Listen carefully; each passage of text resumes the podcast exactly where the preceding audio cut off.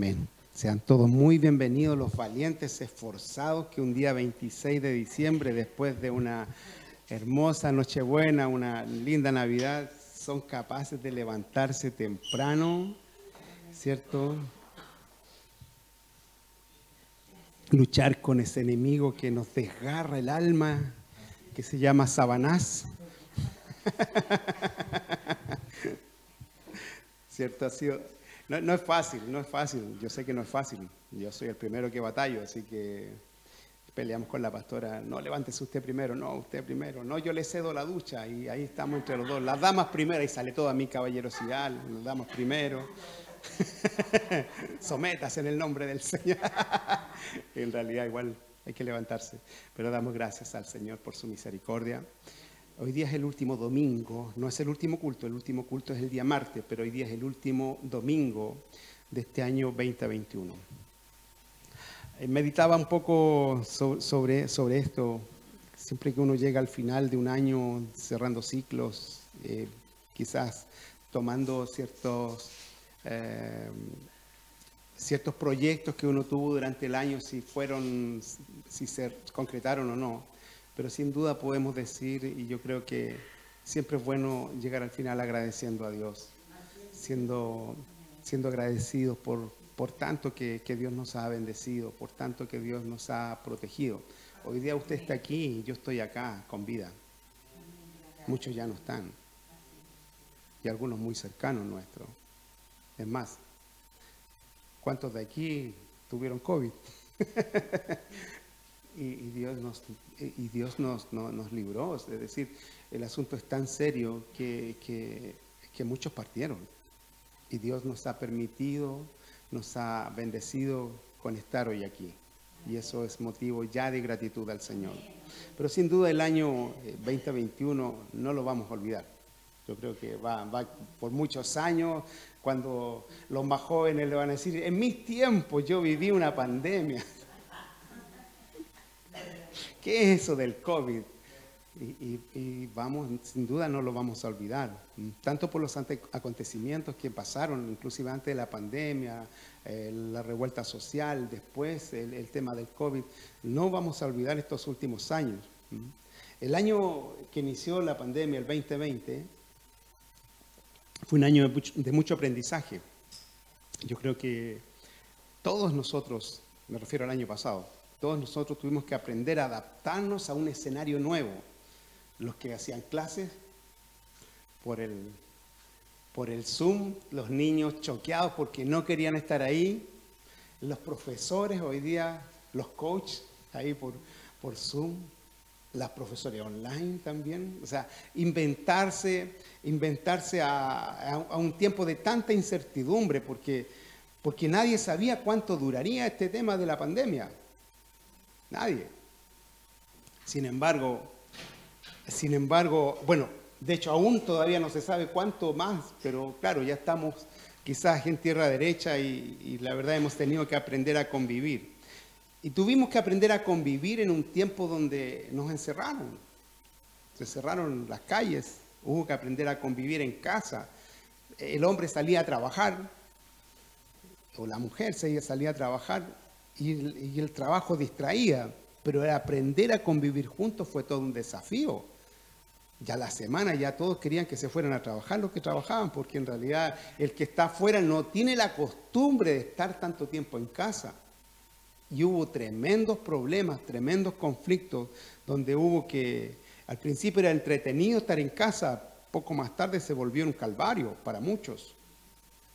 Sin embargo, hubo que aprender a hacerlo. También tuvimos que aprender a usar un montón de tecnología que, no, la conocíamos, como nunca antes vimos que, hay cosas que había que aprender. Lo nombramos Zoom y otros más. Aprender a transmitir como iglesia nuestras actividades. ¿Ah? Las puertas del infierno, dice la Biblia, eh, no van a prevalecer contra la iglesia. Y la iglesia tenía que sobrevivir. La iglesia es esa comunidad de creyentes. Ponga atención a esa palabra. La iglesia es la comunidad de creyentes. No son estas cuatro paredes. La iglesia es usted que asiste como parte de esa, de esa comunidad. Iglesia significa asamblea. La asamblea de los de afuera. Eso es la, iglesia. Entonces, según que aprender a transmitir eh, todas nuestras actividades. Eso significaba exponerse. Porque aquí entre nosotros lo que, pasa aquí queda acá, pero al estar expuesto a las redes era todo un desafío. Significaba exponerse a tantos problemas con tantos chascarros. ¿Qué pastor no empezó a transmitir cuando no había que transmitir? Y hermanos y hermanos mandaban un WhatsApp. Pastora, el pastor está transmitiendo. Y el pastor no se da ni cuenta que estaba transmitiendo. Eh, eh, cosas que, pasaron, que, pero había que hacerlo y sin darnos cuenta, hicimos tantas cosas que, que no estábamos, era un aprendizaje. Otras congregaciones se quedaron en el pasado y pensaron que transmitir un servicio ah, era casi un pecado. Y pensaron que, o sea, lo vieron tan profano, no lo vieron, no lo vieron sagrado, lo vieron profano. Y cerrados los templos producto de la pandemia, también se cerraron muchos corazones. Es más, muchos de hecho no han vuelto. Muchas congregaciones se cerraron producto de esto. Y, y, es triste porque otros nunca volverán. Porque fue tanto la frialdad que provocó todo esto que se olvidaron de Dios algunos se adaptaron tanto a estos nuevos tiempos de la pandemia, con la transmisión y todo eso, que tampoco volverán porque es más cómodo estar en casa que ir al templo. Pero recuerde lo que hablamos. Jesús dijo, las puertas del infierno no prevalecerán contra la iglesia, contra la comunidad. Es cierto, algunos no pueden venir por la distancia, pero si usted puede venir es importante, es importante la comunidad, es sumamente importante. Amén. De hecho, muchos consideran que la iglesia, la comunidad no es importante. Pero la Biblia dice que Pedro y Juan, en el libro de los Hechos, iban al templo a orar. No iban a cualquier parte, iban al templo a orar. No dice que iban a conectarse, no dice eso. Es importante. Dejo, un mensaje ahí de paso en la introducción. Pero este año 2021, aun cuando se abrió un poco al principio, eh, me refiero yo en enero, en, las vacaciones del año pasado, ¿cierto? Con los permisos para vacacionar, y aunque todos sabíamos, hermanos queridos, todo el mundo sabía lo que iba a pasar después. Igual usted salió de vacaciones. Sean honestos, levanten la mano a ver cuántos salieron de vacaciones. Sabíamos que lo pagaríamos caro. Sabíamos que el brote iba a ser gigante y así fue. Así fue. De hecho, fue tan terrible que muchos se contagiaron y muchos ya no están con nosotros. Cuando llegó la ola más fuerte de esta terrible enfermedad, sufrimos también como iglesia el embate de esta terrible ola pandémica, como nos recordar a, a varios que, que, insisto, no están con nosotros, que no los voy a nombrar por no abrir heridas. Pero quizás entre los que estamos acá, ¿cómo no recordar a mi suegra, que también estuvo ahí terriblemente complicada? Y hoy, gracias al Señor, está con nosotros. Bendito sea el Señor y agradecemos tanto al Señor eso. También se sufrió mucho por otras enfermedades que en un principio de la pandemia, en lo más álgido de la pandemia, todos, todas las enfermedades eran COVID, pero no había ninguna otra enfermedad. Todos eran mezclados ahí por el COVID se metió ahí en un saco todas las enfermedades y fue terrible. Pero también, cómo no agradecer que en este último tiempo también la vida de nuestra hermana Soledad también fue rescatada ahí de las garras de la muerte. Así que agradecemos al Señor por cada victoria recibida este año. Hemos recibido cada victoria, la oración ha sido contestada gracias al Señor. Pero sabe, volviendo al eje de este año, de, me refiero al COVID, tuvimos que enseñar algo tan difícil para nosotros. Eh, como pastores teníamos que batallar con el temor que había y la, sobreinformación con respecto a la vacuna. Y tratar de enseñar a la iglesia que se vacunara, como en lo personal, por dos razones. Yo tampoco me quería vacunar. Primero porque no quería que me inyectaran algo ajeno a, mi cuerpo y que, que, no sabíamos qué es lo que era. Y segundo, ustedes saben por mi valentía con respecto a las agujas. No se burle. Que usted la ve así, yo la veo así, la aguja. Aleluya. Pero agradezco al Señor porque la iglesia entendió y ya la mayoría está, está vacunada. Y, sabe una cosa, vamos a ser protegidos por el Señor con o sin vacuna.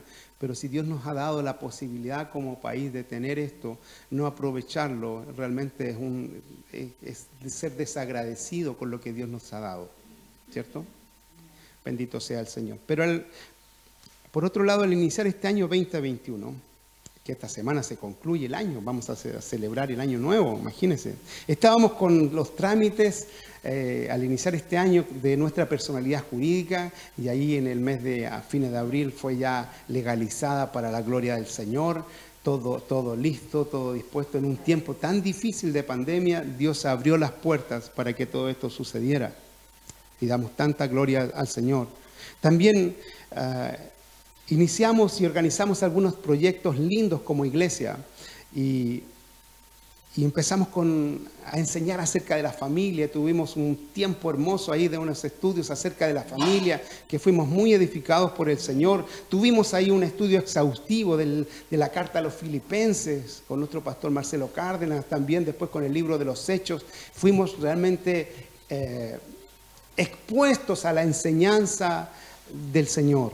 Concluimos este año con un tema conociendo al Espíritu Santo donde fuimos tan edificados, tan edificados, sin duda. Pero el día 6 de marzo, lo anoté, lo busqué, el día 6 de marzo fue un día importantísimo para nosotros. Dios puso en el corazón de, nosotros, a mi pastora Evelyn y yo, y lo conversamos mucho durante algún tiempo. Eh, a mí a veces me faltaba el ánimo, no la fe, el ánimo, me faltaba el ánimo. Eh, es que yo era misericordioso con los dormilones, de verdad, yo era misericordioso con los dormilones. Pero la pastora me decía, hay que hacerlo todos los días. Eh, muchos nos aconsejaban, no, hay que descansar, no pueden hacerlo todos los días. Sin embargo, la pastora me decía, pero el Señor no duerme, el Señor no descansa. Y, y la verdad, empezamos ese día 6 de, de mayo con los devocionales a las 8.30 de la madrugada, algunos el alba. Yo sé que, claro, el concepto de mirar la hora era, era complicado, pero han sido tanta bendición y hoy día ver a tantos hermanos compartiendo una linda palabra del Señor ha sido de tanta edificación. La verdad, el Señor nos instruyó a empezar, a empezar y hacerlo todos los días, hasta cuando abrimos el día domingo, luego cerramos el día domingo para, para dejar íbamos a hacer culto en la mañana, así que no, se podía hacer, iba a ser mucho. Pero hasta el día de hoy se mantienen, mañana tras mañana, el verle a ustedes, compartir a veces una palabra del Señor que anima, que motiva, que educa, que instruye, es una tremenda bendición. ¿Dice amén conmigo? Amén, ¿cierto? ¿Es de bendición o no es de bendición? Amén. También mantuvimos esos sábados de clamor que iniciamos y no lo hemos parado. Hasta el, día de hoy insistimos en ese sábado de clamor. Hemos orado, hemos clamado, a veces con muchos, a veces con pocos, pero el Señor ha estado con nosotros siempre. Y aunque he contado puras lindas batallas y muchas, muchos éxitos, evidentemente no todo ha sido éxito. También, también hemos sufrido bastante por muchos que, como les decía, retrocedieron, por muchos que se enfriaron, otros que simplemente se fueron y nunca más aparecieron. Aunque se siguen conectando, la iglesia es importante y por eso hay que asistir a la iglesia, es importante. Usted debe hacerse el ánimo, debe hacerse el tiempo para hacerlo. No hay, no hay excusa para no congregarse. Pero una cosa es cierta, Dios nos ha mandado a avanzar. Eso es cierto, Dios nos ha mandado a avanzar y lo haremos con lo que Dios motive, lo haremos porque tenemos una palabra de profecía del Señor, una palabra profética, lo haremos porque solo ah, Dios necesita unos pocos para, para hacer su gloria, para proyectar su gloria. Porque si se tiene una palabra de Dios, eso es suficiente. Si se tiene la dirección del Señor, eso es suficiente para avanzar. Así lo hemos hecho durante toda nuestra vida con mi amada esposa. Dios no necesita demasiados, como dije, para, proyectar su gloria. Solo necesita unos pocos con un corazón dispuesto y disponible para servir al Señor. Amén.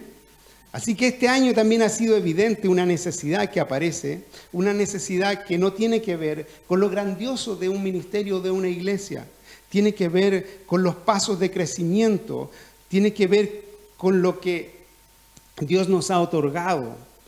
Y la verdad, sé que el Señor ah, nos ha mandado a dar pasos de fe y nos ha mandado a adquirir un nuevo terreno para, para poder proyectarnos como ministerio. Y vive el Señor que lo hará. Vive el Señor aunque no haya nada, Él lo hará.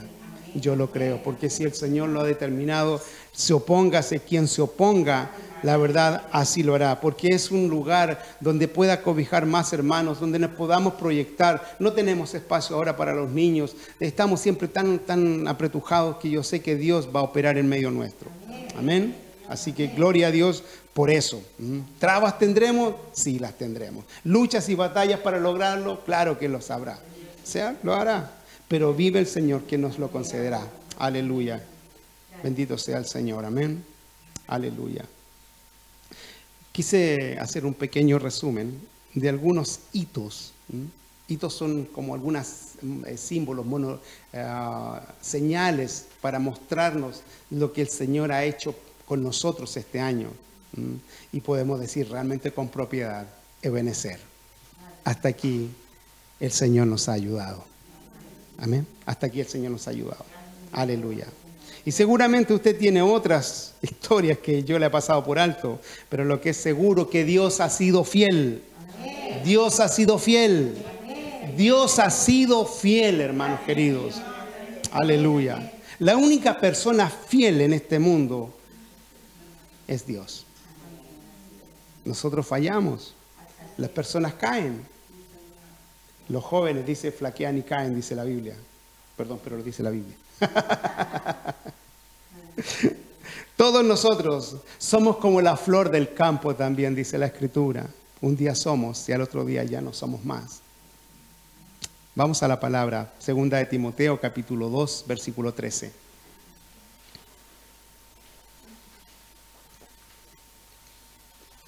Quizás hacer una pequeña historia de lo que vivimos durante este tiempo para agradecer al Señor por su tremenda fidelidad. La verdad me conmueve pensar lo grande que ha sido el Señor con nosotros. Si lo encuentra, le pido que se ponga en pie. Vamos a leerlo en el nombre del Señor. Segunda de Timoteo, está antes de primera de Timoteo.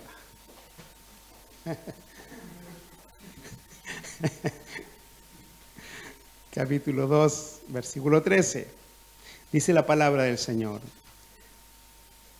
Si fuéramos infieles, Él permanece fiel. Él no puede negarse a sí mismo. Lo leo de nuevo. Si fuéramos infieles, Él permanece fiel. Él no puede negarse a sí mismo. Incline su rostro. Señor, gracias le damos por su palabra. Gracias, Señor, porque al escuchar que usted es fiel, Señor, nuestro corazón se llena de gozo. Use mis labios, Señor, para, para poder compartir lo que usted ha puesto en mi corazón. Oramos en el nombre de Jesús. Amén. Amén. Puede tomar asiento. Gloria al Señor. Cuando habla de fiel, habla de ser confiable. Quizás una de las traducciones que más me gusta es que es digno de crédito. Cuando usted va a pedir un crédito y le ven en su historial, le dice, no, usted es infiel, no tiene con qué pagar. Pero cuando alguien le dice, oh, cumple todos los requisitos, qué alegría, ¿verdad? Entonces, ser fiel es eso, es alguien, es alguien que es confiable. El Señor es el único que puede mantener esa fidelidad. Yo puedo prometer, prometerle amor eterno a los míos y prometer que siempre voy a estar con ellos. Y uno siempre se lo dice, no, si en las buenas y en las malas, cuando usted está en el altar, le dice, va a estar usted en las buenas y en las malas, yo voy a estar ahí siempre. Y uno lo dice con propiedad, a menos que tenga una escopeta en la espalda, pero generalmente uno lo dice con propiedad, ¿verdad? Y intenta prometer que uno va a estar siempre ahí. Pero la verdad yo solo viviré un tiempo. Y después que Dios me llame a su presencia, ¿cómo puedo mantener mi fidelidad si ya no estaré?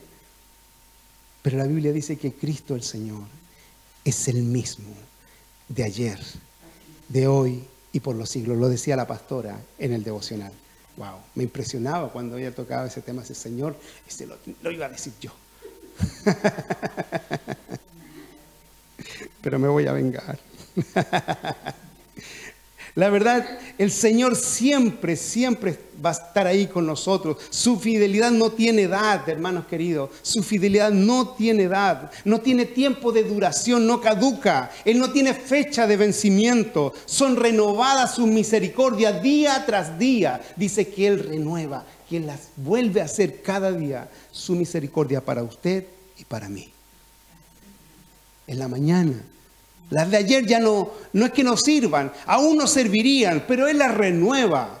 Imagínense la fidelidad de Dios. Aleluya. Usted y yo podemos prometer estar siempre al lado de una persona. Y prometer, la verdad que siempre vamos a estar ahí. ¿Lo ha prometido? Muchos de nosotros lo prometen, vamos a estar ahí siempre. Pero basta una pequeña distancia territorial, basta un poco de distancia, basta estar en una ciudad, en un lado en el otro de la ciudad para ya no poder ser fiel. Miren, aquí me voy a vengar. El viernes 24, la pastora estaba barriendo la calle, estaba barriendo la calle. Y yo tenía que salir a hacer un, parte de mi trabajo, tenía que salir. a y la verdad, eh, bueno, había mucha basura en la calle, ella siempre muy prolija, tratando de recoger todos los papeles que se juntan y la basura. Ah, yo, como soy muy apasionado, le di un beso antes de irme. Y como soy tan fiel, le cerré la puerta de la calle. Y me fui. Ella no se dio ni cuenta que yo hice eso. La pastora terminó de barrer, estaba sin llaves, sin celular. Estaba sola en casa. Así que estaba en la calle triste y acongojada cuando se dio cuenta que ya no podía entrar. Qué terrible eso. Estar solamente, solamente quedó con la escoba y la pala y la bolsa de basura. Nada más. Imagínense. Pero ahí el Señor obró. Y un hermano de la iglesia, el hermano Alejandro, me llamó para decirme, pastor, la pastora está en la calle no tiene cómo entrar. Ahí entró en mí una pasión por querer ser fiel con mi esposa. Hermano querido, dije, por Dios, yo miraba, me imaginé ahí triste, sentada en la cuneta, la pastora, me pasé mil rollos porque dije yo, ¿cómo es posible? Así que ah, dejé todo lo que tenía que hacer, lo dejé de lado, crucé desierto, crucé bosques impenetrables, hermanos queridos, tormentosos ríos, despiadadas montañas subí para poder llegar aquí, abrir la puerta hasta que me encontré con un camión en Lonquén. Ahí quedó mi fidelidad. Porque el camión venía a la vuelta de la rueda y no se podía pasar. Gracias al Señor llegó mi hija y le abrió la puerta a la pastora después de un buen rato. Pero nosotros, por más que intentamos ser fieles, no alcanzamos a eso. Algo siempre nos va a estorbar en nuestra fidelidad. Bendito sea el Señor. Pero el Señor es omnipresente. El Señor está en todo lugar. Él puede cumplir cuando dice yo estaré contigo. Él va a estar porque Él puede estar en todos lados. Él sí puede confirmar, Él sí puede aplicar esto. Él no tiene problemas de distancia. Él puede estar con nosotros. Aleluya. Usted ni yo lo podemos hacer. Aleluya. Bendito sea el Señor. ¿Sabe? Yo amo tanto a la pastora, a mi esposa, que a veces me gustaría saber realmente lo que está pensando. No sé si a alguien más le ha pasado eso, pero uno se pasa rollo por, por saber eh, qué le gustaría tener, qué, cuál es el anhelo de su corazón para hacer algo en favor de ella. ¿Cuáles son sus anhelos más profundos? Tal vez un arito, no, no, no sé, pero algo, algo que a ella le guste. Uno diciendo, no, a mi esposa le gustan los aros, a lo mejor no quiere aro, quiere anillo. Y uno no sabe, y a uno le gustaría saber, le gustaría saber lo que no sea tóxico, sino que en realidad las cosas buenas, las cosas buenas, los anhelos del, del corazón, amén, para hacer algo. Pero es tan difícil, ellas piensan tan diferente. Cuando dicen que sí es no, cuando dicen que no es sí. Bendito sea el Señor. Pero no puedo saber lo que está pensando. Aunque con los años la verdad hemos descubierto que se mejora. Y la verdad la comunicación se vuelve cada vez más, eh, con menos palabras, pero hay más comunicación. sobre todo también hasta con la vista, con los ojos, cuando Usted lo sabe. Pero sabe, Dios lo sabe todo. Dios es omnisciente. Y Dios sabe lo que yo necesito. Él sabe los anhelos de mi corazón. Él conoce mi palabra. Dice, antes que yo lo diga, Él ya lo conoce. Así que Él puede permanecer fiel porque conoce mis anhelos, conoce mis deseos. Bendito sea el Señor. De hecho, la Biblia dice, deleítate a sí mismo en Jehová y Él concederá las peticiones de tu corazón. ¡Wow! ¡Qué tremenda palabra! ¡Qué tremenda palabra! Yo puedo desear lo mejor para los que amo y querer darles más allá de lo que necesitan. ¿Ha querido usted hacer eso por sus hijos, por ejemplo? Y querer darle más de lo que necesitan, porque uno quisiera eh, poder otorgarles lo que quizás uno nunca tuvo. Darles comodidad, comodidad, comodidades, digo, regalos, asistirlos en lo que necesitan. Pero la, la verdad es que la mayoría de nosotros vive con lo justo. Todos nosotros. No somos ricos, no somos acaudalados. No somos el Señor de las Lucas. ¿Cierto? Ninguno de nosotros. La riqueza que tenemos es una riqueza que proviene de Dios, que tiene que ver con que Dios no nos va a dejar morir de hambre, ni no nos va a vivir, no nos va a dejar vivir en la, eh, en la indefensión. Pero no tenemos grandes riquezas como para poder dar y, y otorgar los millones que los demás quieren. Es imposible.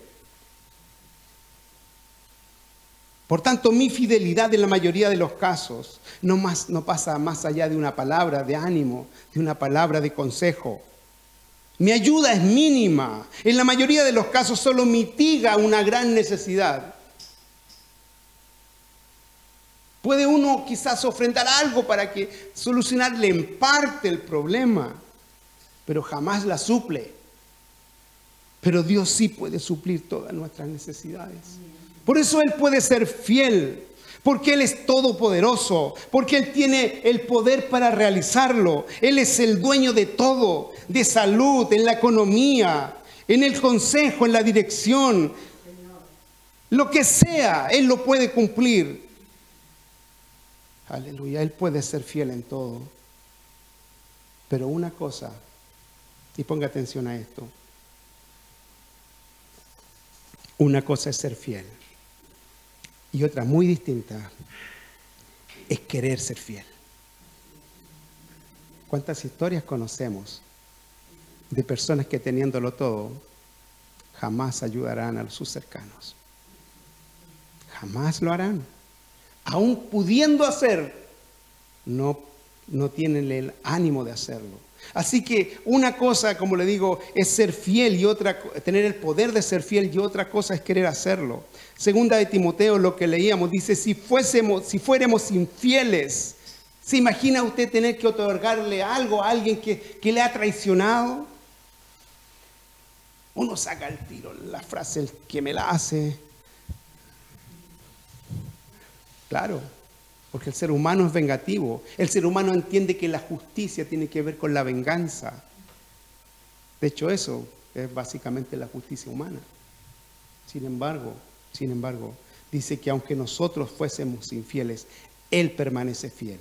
Pero la parte B del versículo dice, Él no puede negarse a sí mismo. Romanos dice antes, bien sea Dios veraz y todo hombre mentiroso. Dios es verdad, Dios es verdadero.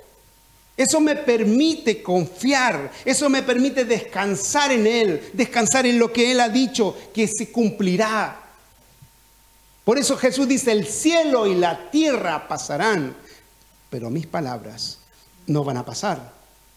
Había un, un texto que, que predicamos en la calle desde niño.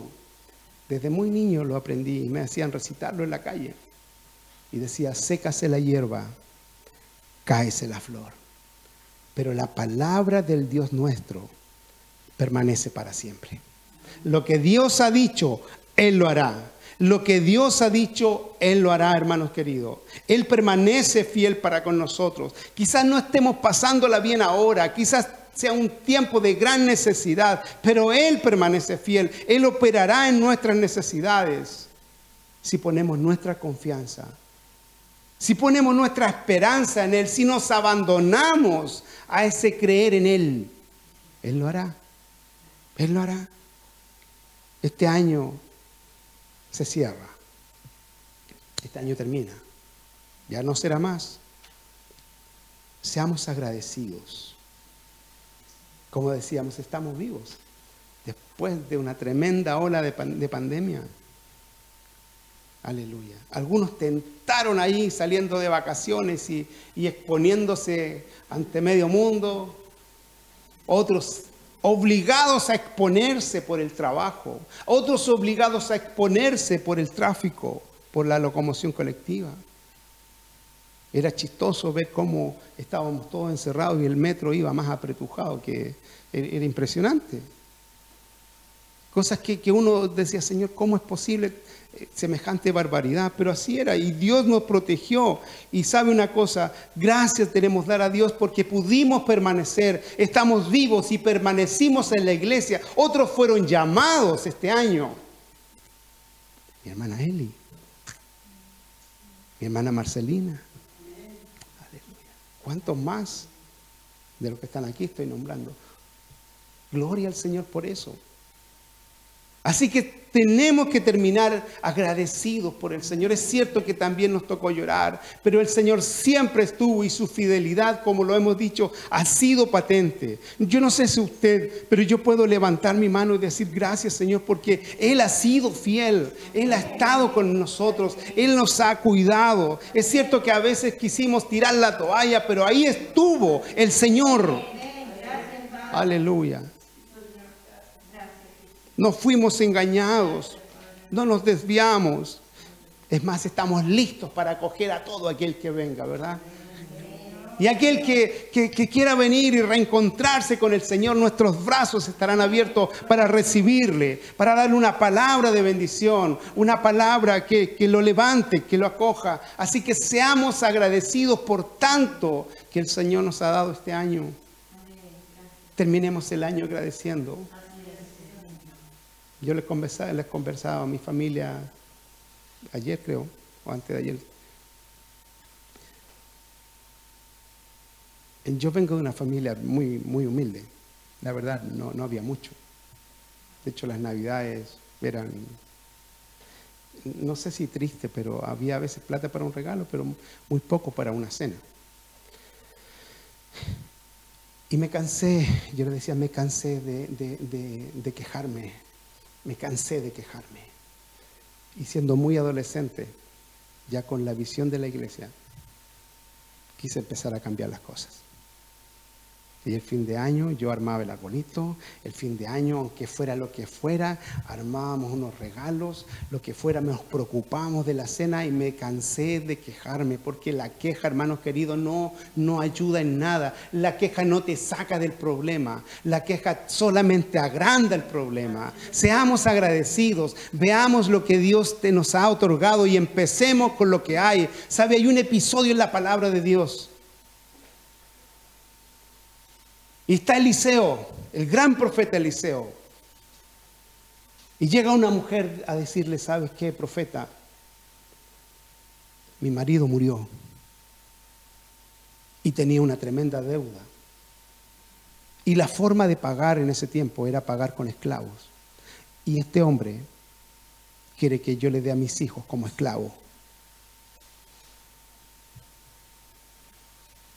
Y el profeta le dice, ¿qué tienes en casa? Dice, no tengo nada, solamente una vasija con un poquito de aceite. Le dice, anda, consigue aceite, o sea, consigue vasijas, todas las que puedas, todas las que encuentres. No le dice no, y es más, es enfático en decirle no pocas, muchas vasijas. Y empieza con la que tienes, empieza a llenar las vasijas. Y ella creyó esa palabra del profeta.